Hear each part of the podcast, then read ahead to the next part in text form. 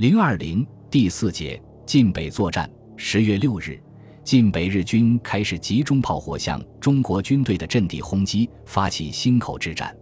第二战区在忻口的防御计划是：两翼依托五台山和宁武山区，而以主力扼守忻口正面，并准备相机采取攻势，将日军歼灭于平原以北地区。但因时间仓促，攻势尚未完备，战役刚发动，郭宪急于八日弃守。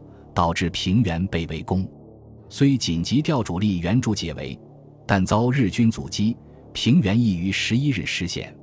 十三日八时许，日军第五师团及关东军主力在板垣征四郎的统一指挥下，联合陆军、空军之战力，向中方中央兵团南怀化阵地、左翼兵团严庄阵地发起全线进攻。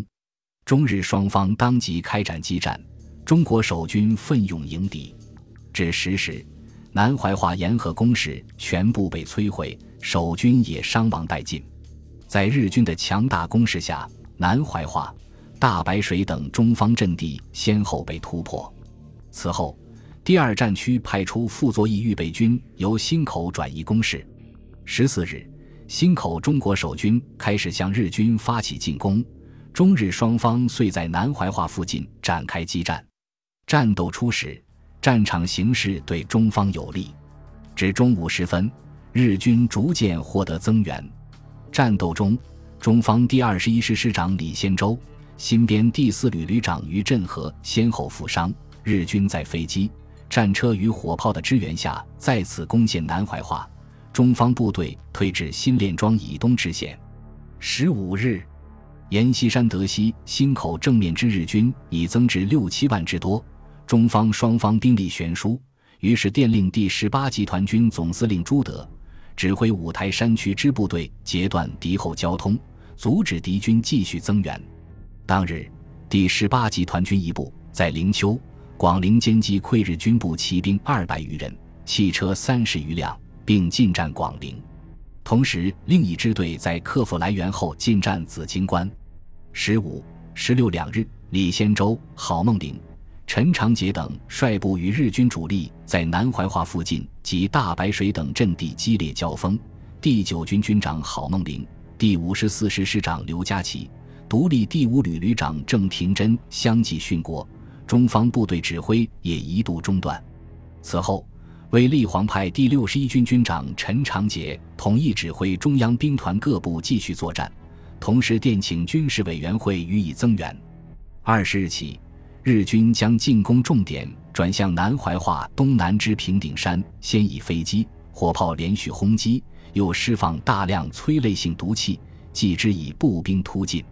中方部队堵击不及，平顶山被日军攻占。二十二日拂晓，中方第八十五师由新编第四旅又已出击，日军负隅顽抗，并频放催泪弹及燃烧弹，中方部队奋勇突击。与日军肉搏十余次，终于于当日下午克复平顶山。是时，右集团军第十八集团军第一五师、第一二零师也在敌后开展游击，配合忻口正面中方军队的作战。二十四日，日军再次发起总攻，被中方守军击退。至二十七日，忻口战事仍呈焦灼状态。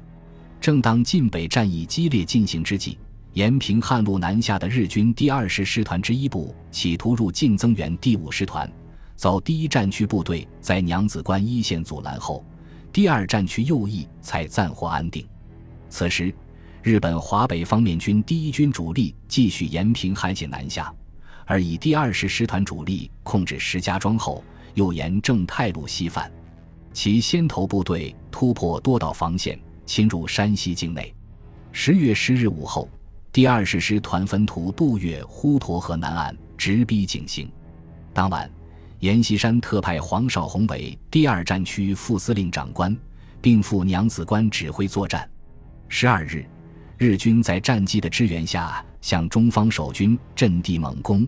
下午突破中方刘家沟附近阵地，至黄昏又相继攻陷长生口、大小龙窝与井陉。此后。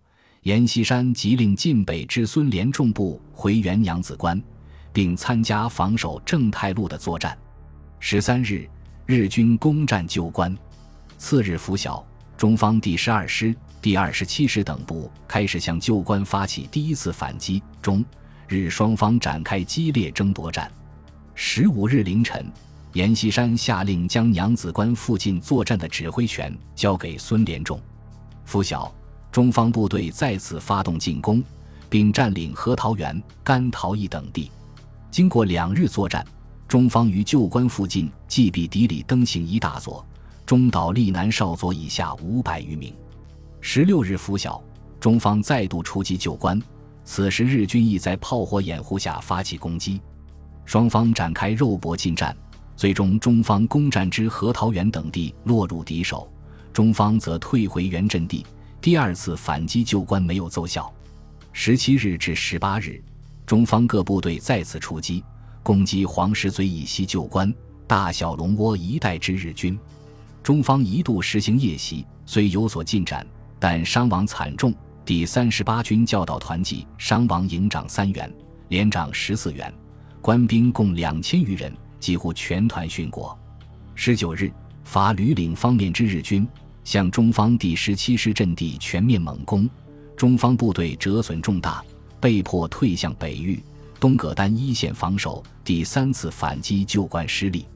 二十日，日军第二十师团在战机的掩护之下，向娘子关中方第二十七师所守高地及北域一带阵地猛攻，中国守军奋力迎击，与日军肉搏十余次，阵地大部失陷。二十二日，日军再次猛攻第二十七师所守高地。二十七师第七十九旅及新师团伤亡营长以下六百余人。鉴于中方伤亡重大，战力锐减，且日方援军将至，黄绍竑遂电令孙连仲第二十六路军缩短防线。由于第二十六路军自房山、琉璃河、涿州、平山抗战以来，激战数十次，实力损失三分之一强，且又在娘子关一带血战八昼夜，实力已不满六千人。阎锡山遂将刚抵达太原的第二十二集团军邓锡侯部急调至阳泉，增援第二十六路军的对日作战。二十四日，日军在向中方部队发动全线进攻，第三军阵地一度动摇。此后，日军又切断阳泉与平定间的通道，娘子关正面的中方部队也被击破。正太路中方部队久战疲惫，且伤亡重大。不得不于二十六日主动撤离，日军因此轻易进占娘子关。尽管如此，蒋介石仍于二十八日电令阎锡山，要求娘子关方面作战部队利用寿阳以东地区山地坚强抵抗，如无命令，即将全部牺牲，亦不许退至寿阳以西。此举无疑是想通过抵抗延迟日军对太原的进攻。随着第二十六军的撤退和晋东防线的失守。晋北守军立即处于危险境地，阎锡山被迫于十一月一日电令忻口各部队退出阵地，向太原以北地区转移，进入预定阵地，继续拒敌南下。至此，忻口战役也以失利而告结束。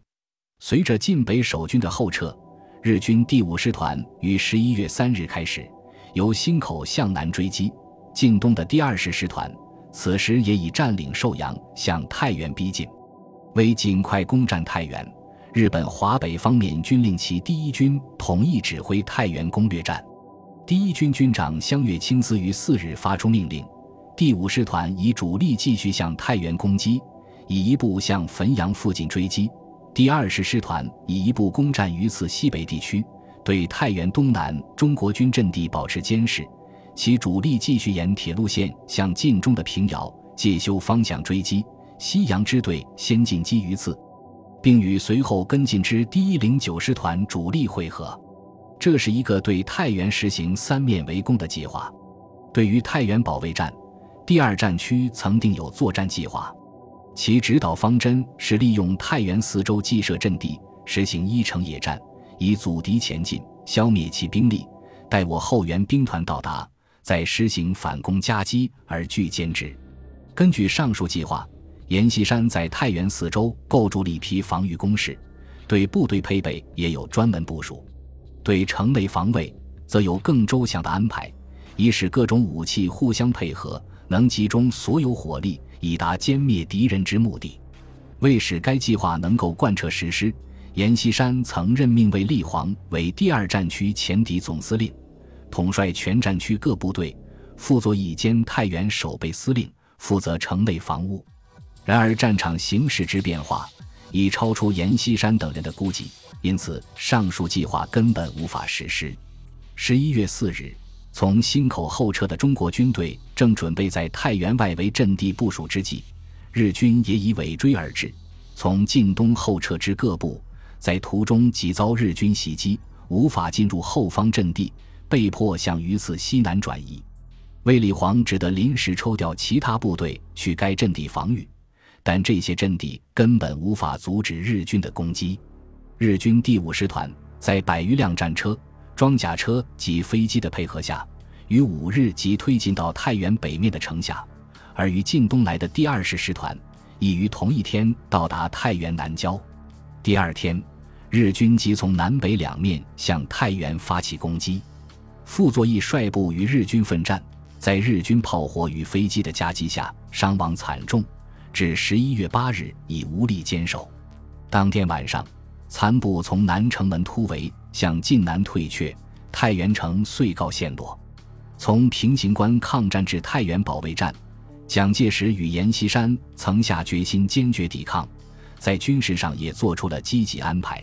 然而，第一线部队一再溃退，导致整个战役失利。其原因是多方面的，除了武器武备处于劣势，军队整体素质不如敌人之外，战略上的失误和不少军官贪生怕死也是非常重要的原因。其消极防御的战略，无法发挥在天时地利方面的优势。简单的阵地战更是中方在武器装备方面的弱点暴露无遗。对于参战部队斗志低下，其内部将士也感不满。他们曾向上峰反映，查我军将士无战力，遇敌即退。平型关之敌不过一旅团，以十六团兵力，副总司令亲临指挥，几日且并无丝毫进展，而已溃后退。请中央速筹大计，以免一贻误全局。多种因素结合在一起，失败就无法避免。晋北作战失利是中国抗日战争的一个转折点。毛泽东明确指出，太原失守以后，在华北以国民党为主体的正规战争已经结束，以共产党为主体的游击战争进入主要地位。本集播放完毕，感谢您的收听，喜欢请订阅加关注，主页有更多精彩内容。